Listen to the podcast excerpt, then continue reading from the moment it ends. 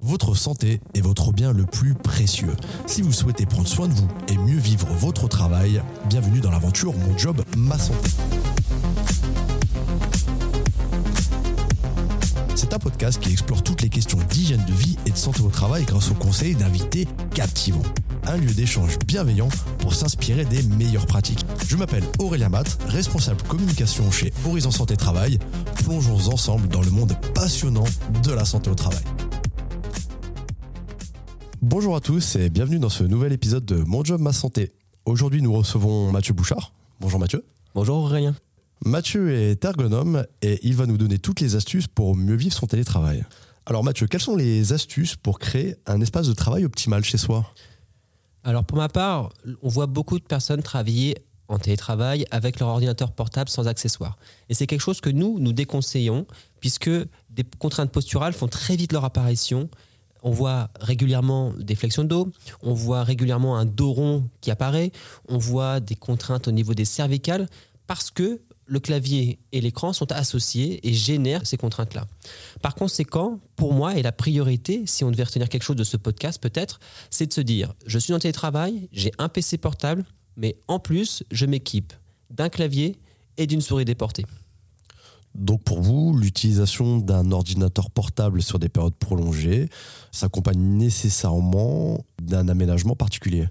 Pour moi, c'est indispensable et c'est essentiel pour vous permettre de placer l'ensemble des outils dans les zones de confort. Un clavier, par exemple, c'est 10-15 cm du bord du bureau ou un peu plus loin si on n'a pas d'accoudoir. La souris, elle, elle se met dans le prolongement du bras et à côté du clavier, ni trop loin, ni trop sur le côté effectivement, quand on a euh, les coudes euh, ou les avant-bras, en tout cas, on appuie sur un support, euh, le clavier tombe naturellement là où tombent les mains, tout comme la, souris sur le côté. C'est bien ça.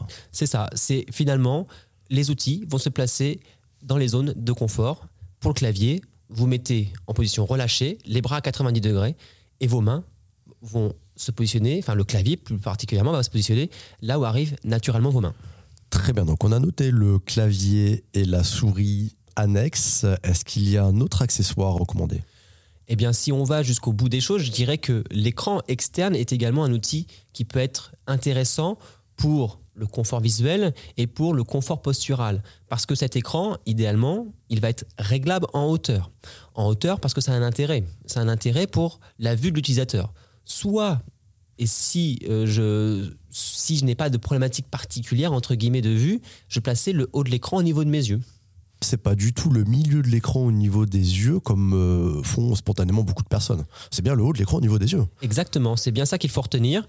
Aujourd'hui, on voit très régulièrement les personnes placer le milieu de l'écran au niveau des yeux et ça se traduit très visuellement par le fait que la personne lève le menton. C'est ce qu'on appelle une extension de cou et cette extension de cou va vraiment être contraignante pour vos cervicales pardon, et si c'est fait de manière répétitive ou prolongée toute la journée, sur plusieurs semaines, sur plusieurs mois, des douleurs vont ou risquent de faire leur apparition au niveau bas du cou. Mais si on n'a pas d'écran euh, annexe euh, ou alors avec un pied réglable en hauteur, qu'est-ce qu'on fait? Eh bien, dans ces cas-là, peut-être qu'il faut maintenir son ordinateur portable avec un clavier et une souris déportée, toujours bien évidemment, mais il existe des rehausseurs d'écran pour les ordinateurs portables, donc ça c'est très pratique. Et si on n'a pas ça chez soi, on a en règle générale tous euh, une boîte à chaussures, des livres, euh, etc. En tout cas, des choses qui vont vous permettre de rehausser votre ordinateur portable pour le positionner au niveau des yeux. Donc l'objectif, c'est bien de positionner l'eau de l'écran au niveau des yeux, que ce soit un ordinateur, un écran euh, fixe ou l'écran d'un ordinateur portable. Oui, effectivement. À une exception près, c'est lorsqu'on a des verres progressifs, puisqu'en règle générale, il faut légèrement abaisser l'écran pour que l'ensemble de l'écran soit visuellement accessible. Exactement. Bah, mais alors du coup, est-ce qu'on met le, reste des, outils euh, qu'on pourrait utiliser, comme euh, un, téléphone, euh, d'une feuille de papier pour prendre des notes? Alors, le on va placer le téléphone ou tous les accessoires de travail dans les zones d'atteinte de confort. C'est-à-dire que, et en fonction de leur fréquence d'utilisation, c'est-à-dire que si vous utilisez un téléphone de manière très régulière, il faut qu'il soit facilement accessible.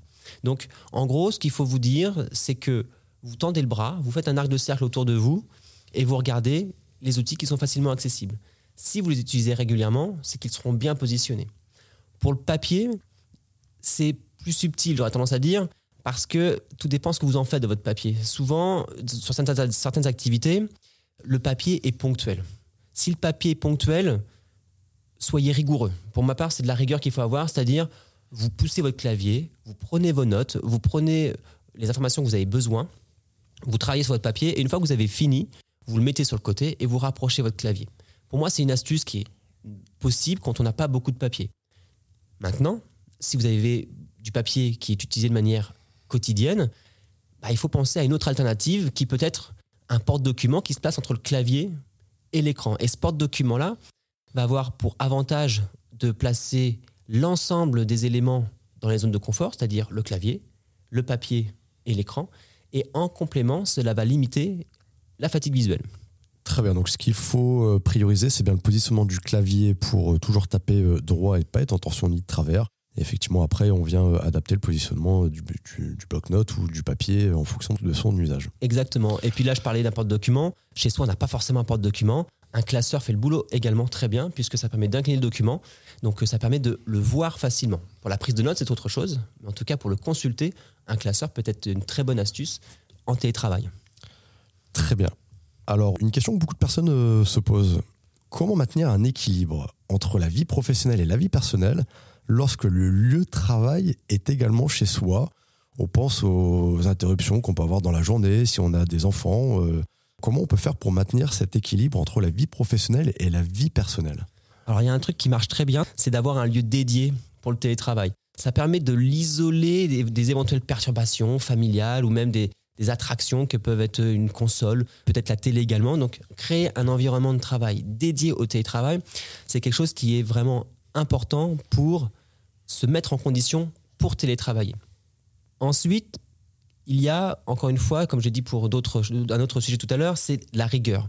C'est-à-dire qu'à un moment donné, il faut savoir, il faut respecter le droit à la déconnexion. Le droit à la déconnexion, c'est de se dire, j'ai des heures de travail, j'ai une charge de travail et donc une fois que j'ai fini mon travail, je stoppe mon activité et je passe à autre chose. On voit trop souvent des salariés qui nous disent Moi, je commence ma journée à 8 heures et je la finis à 22 heures. C'est ce qu'on appelle un peu les journées de tunnel. Les journées de tunnel où on ne s'arrête pas de travailler. J'ai une réunion de 3 heures, de 8 heures à, de 8, à partir de 8 heures. J'ai euh, ensuite la pause déjeuner que je ne vais pas forcément prendre ou je vais prendre devant un plat euh, réchauffé. Et ensuite, je vais enchaîner ma journée et une fois que ma journée sera terminée, j'aurai toujours accès à mes mails, j'aurai toujours accès à mes outils de travail. Et dans ces cas-là, je vais continuer à travailler, à consulter mes dossiers tard le soir, 22h, ça arrive souvent, minuit aussi. Donc c'est des choses qu'il faut absolument éviter. Donc c'est le respect du droit à la déconnexion. Il faut que je m'instaure une rigueur pour respecter ce droit à la déconnexion. C'est vrai que c'est tentant, euh, lorsque l'ordinateur reste allumé, d'aller consulter euh, ses emails, de répondre euh, à une urgence. C'est, je pense, un peu la, nature curieuse de, chacun. Une fois qu'on reçoit une notification, qu'on reçoit un indicateur audio de, la réception d'un mail, par exemple, on est très tenté d'aller jeter son regard. Donc pour vous, en fait, c'est tout arrêter, tout fermer, respecter des horaires, se mettre des horaires et, et se forcer à les respecter. C'est ça. Après, si c'est lié à une surcharge de travail, ça va être une autre, une autre approche, puisque mm. s'il y a une surcharge de travail, il va falloir y remédier. Et la seule façon d'y remédier, c'est d'avoir des points d'échange avec son manager, avec sa hiérarchie, pour dire je ne peux pas déconnecter, je suis obligé de travailler de telle heure à telle heure. Comment on fait pour résoudre cette difficulté-là? Car souvent, le télétravail peut aussi conduire à une surcharge, en tout cas une charge de travail très intense. Donc c'est aussi ce point-là qu'il faut avoir en tête. Maintenant, il y a le respect du droit à la déconnexion pour soi, mais il y a aussi le respect du droit à la déconnexion pardon, par les autres. C'est-à-dire que on doit tous être responsables de ce droit à la déconnexion, que ce soit vos collègues, mais aussi votre hiérarchie, votre manager. Quand je dis ça, c'est que si. Alors, quand on a des horaires fixes, c'est assez simple, c'est-à-dire que quand on fait du 8h à 17h30 avec 1h30 de pause le midi, très bien. Mais quand on est sur des fonctions de cadre, etc., les horaires sont un peu plus ambigus, un peu plus flous, pas déterminés, eh bien, on ne sait plus quand est-ce qu'on est disponible ou pas. Et c'est important en tant que salarié de dire, je suis cadre, je suis en télétravail, mais je suis joignable de telle heure à telle heure, et ensuite, je pourrai répondre à toutes vos questions le lendemain. Donc c'est important de faire respecter ce droit à la déconnexion. Chacun a son rôle à jouer par rapport à ça. Et respecter le droit à la déconnexion des autres également. Bien évidemment. Et c'est pour ça que il, peut être intéressant de planifier l'envoi d'un mail plutôt. Donc, euh, planifier, vous êtes, il est 17h30, vous savez que votre collaborateur, il est parti à 17h15 parce qu'il a des contraintes personnelles, etc. Lui envoyez pas forcément un mail à 17h30. ou en tout cas euh, programmez-le pour qu'il arrive à 8h30 lorsqu'il prendra son poste le lendemain matin. La fonction de programmation des mails est vraiment euh, intéressante. C'est vrai que ça, c'est une bonne petite astuce parce qu'on est toujours tous euh, un peu interloqués. Parfois, de, voir l'envoi de certains mails à 22h, 23h, c'est toujours quelque chose qui fait réagir. Et c'est encore une fois le problème du télétravail c'est la surcharge de travail, c'est l'hyperconnexion. Il faut absolument que tous, tout le monde, tout, tout, tout corps dans l'entreprise y travaille. C'est ça. Mais alors, le télétravail a quand même une notion euh, d'isolement social qui peut aussi euh, générer du stress. Comment relever ce défi? Est-ce qu'il y a un nombre de jours de télétravail qui est recommandé ou conseillé? Alors, il y a, en tout cas, nous, ce que l'on préfère, c'est d'éviter le full télétravail. On n'y est pas complètement opposé. Il y a certaines activités qui le nécessitent peut-être. Mais nous, ce que l'on préfère, effectivement, c'est de se donner des journées en présentiel entre deux et trois jours par semaine. On aime bien avoir deux, trois jours par semaine de présentiel avec ses collègues. Alors, souvent, ce qui est fait, c'est qu'il y a au moins une journée où tous mes collègues de travail sont présents. Ça permet de créer des réunions d'équipe, ça permet de rencontrer le manager, ça permet de faire un point sur sa charge de travail et sur l'avancement de ses dossiers. Donc c'est vrai que ces points en présentiel sont très importants pour l'activité, mais aussi pour le lien social. Donc c'est quelque chose que on préfère. On veut vraiment sensibiliser les gens à les faire revenir, à les faire venir au moins quelques jours sur site. La fréquence, après, c'est aussi une culture d'entreprise. Mais des personnes qui sont très régulièrement en télétravail, peut-être même en full télétravail, à 100%, bah, il y a différents risques qui apparaissent. C'est l'isolement social, mais pas que. C'est la perte de culture d'entreprise. C'est euh, une dynamique de groupe qui va être euh, rompue ou euh, dégradée. Ça va être aussi une hyper connexion parce que finalement, bah, on peut travailler à toute heure, à tout moment. Donc tous ces risques-là peuvent réapparaître si le télétravail n'est pas euh, bien dosé. D'ailleurs, beaucoup de personnes qui sont en, full télétravail sont en demande de, liens sociaux et organisent des temps d'événements en dehors, euh, en dehors du, temps de télétravail pour se retrouver en louant des locaux, en louant une salle de réunion. Ça arrive assez aussi euh, régulièrement et c'est en effet utile et, nécessaire.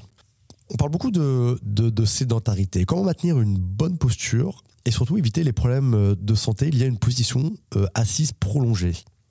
Alors, quand on est en télétravail, on a rarement les mêmes équipements que l'on a au bureau. C'est-à-dire qu'on n'a pas forcément le clavier et la souris. On a vu que c'était des indispensables, à mon avis, en tout cas pour le télétravail. Donc, si vous avez la possibilité, faites-le. Mais à cela aussi, euh, on se rend compte que les gens travaillent très régulièrement sur leur canapé, sur une chaise de salon. Et c'est fréquent d'ailleurs. Et c'est logique souvent parce qu'on n'a pas forcément euh, la possibilité d'avoir une chaise, euh, une chaise avec des roulettes, etc. Donc ça peut s'entendre.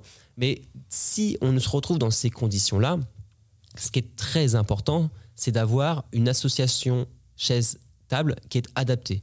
Alors, association chaise-table, ça ne veut pas dire grand-chose, mais c'est de se dire, est-ce que j'ai une table et une chaise qui me permettent, une fois que je suis assis, d'avoir les épaules relâchées? C'est ce qu'on a dit au tout début. Comment faire pour avoir les bras à 90 degrés avec les épaules relâchées? Ça, pour moi, ce sera la meilleure façon d'être bien installé en télétravail. À cela, après, il y a une chose à regarder, hein, selon notre taille, c'est est-ce que mes pieds touchent par terre? Parce que si mes pieds touchent pas par terre, en règle générale, les gens ils s'assoient au bord du siège, ils n'ont pas de soutien avec leur dossier euh, de leur chaise, etc.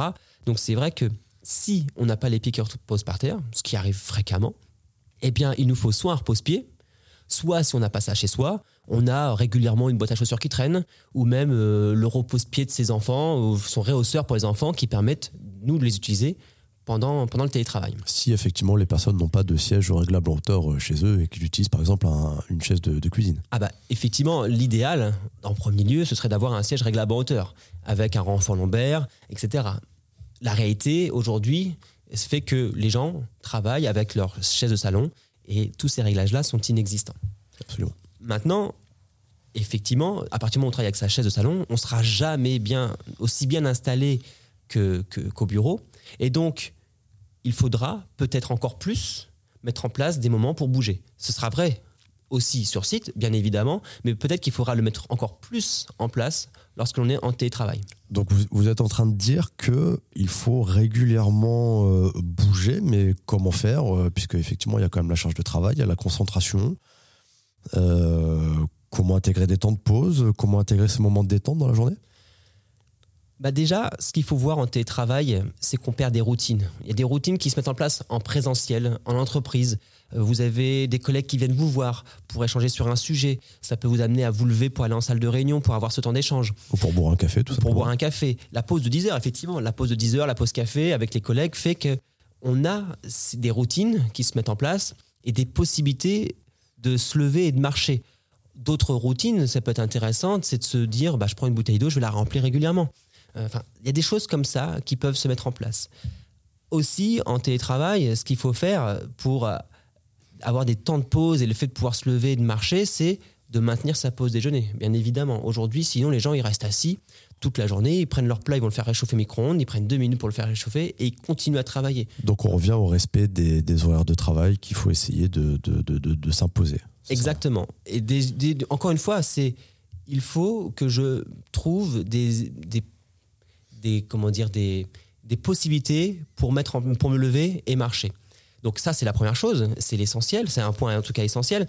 Mais il faut aussi pourquoi pas trouver des éléments chez soi qui nous permettent de continuer à travailler, parce que tu as parlé de charge de travail. Euh, je- Donc euh, c'est une, une chose effectivement, il faut il faut continuer à travailler. Donc Parce qu'effectivement, euh, l'objectif, c'est de varier les postures, c'est de bouger, c'est pas forcément de multiplier les pauses. On peut tout à fait bouger en continuant de travailler. En fait, il y, y a différents types de pauses. Il y a les pauses passives où je vais arrêter de travailler. Donc là, effectivement, à un moment donné, euh, on dit qu'il faut faire des pauses de 5 minutes toutes les heures ou de 15 minutes toutes les 2 heures, à peu près. Donc ça, ce sont des pauses passives. Mais on peut mettre en place d'autres pauses et des pauses que je dis, moi, actives, c'est-à-dire que je me lève et je continue à travailler. Alors, au bureau, ça peut être de l'archivage. Sur, sur, en télétravail, c'est rarement ça. Mais est-ce que je peux travailler en faisant des appels debout, par exemple? Est-ce que je peux mettre en visio, par exemple, une visio où suis- où je- où j'ai un, un bar? Peut-être que je peux poser mon PC portable sur un bar et travailler debout également.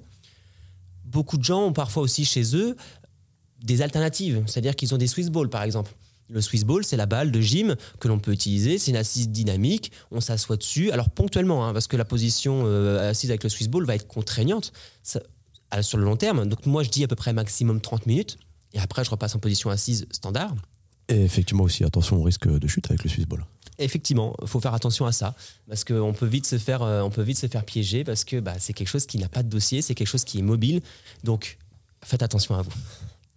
Alors, en complément, effectivement, pour ceux qui sont absorbés par le travail, ça arrive régulièrement. On est tous absorbés par son travail. Des fois, on peut travailler 4 heures d'affilée sans s'arrêter, ce qui n'est pas bien. hein. Je vous le rappelle, maximum 2 heures de travail devant un écran. Et, ça, c'est vraiment le grand maximum.